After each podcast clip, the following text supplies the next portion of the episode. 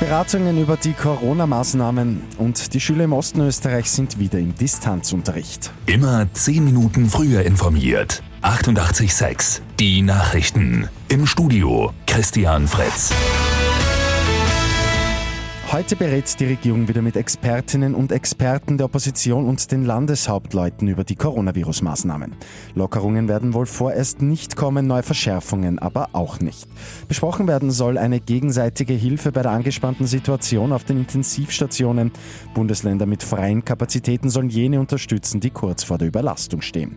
Wien und Niederösterreich etwa, beide Bundesländer haben gestern jeweils einen neuen Höchststand erreicht.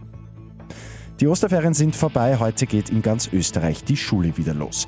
In Wien, Niederösterreich und im Burgenland im Distanzunterricht vorerst zumindest einmal bis einschließlich Freitag.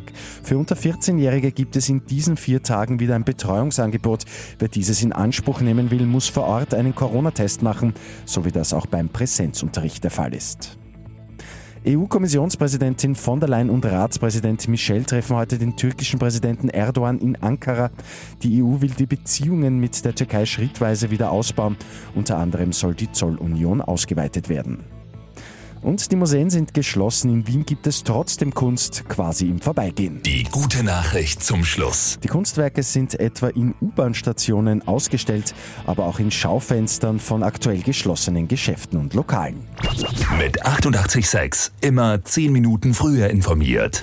Weitere Infos jetzt auf Radio 886 AT.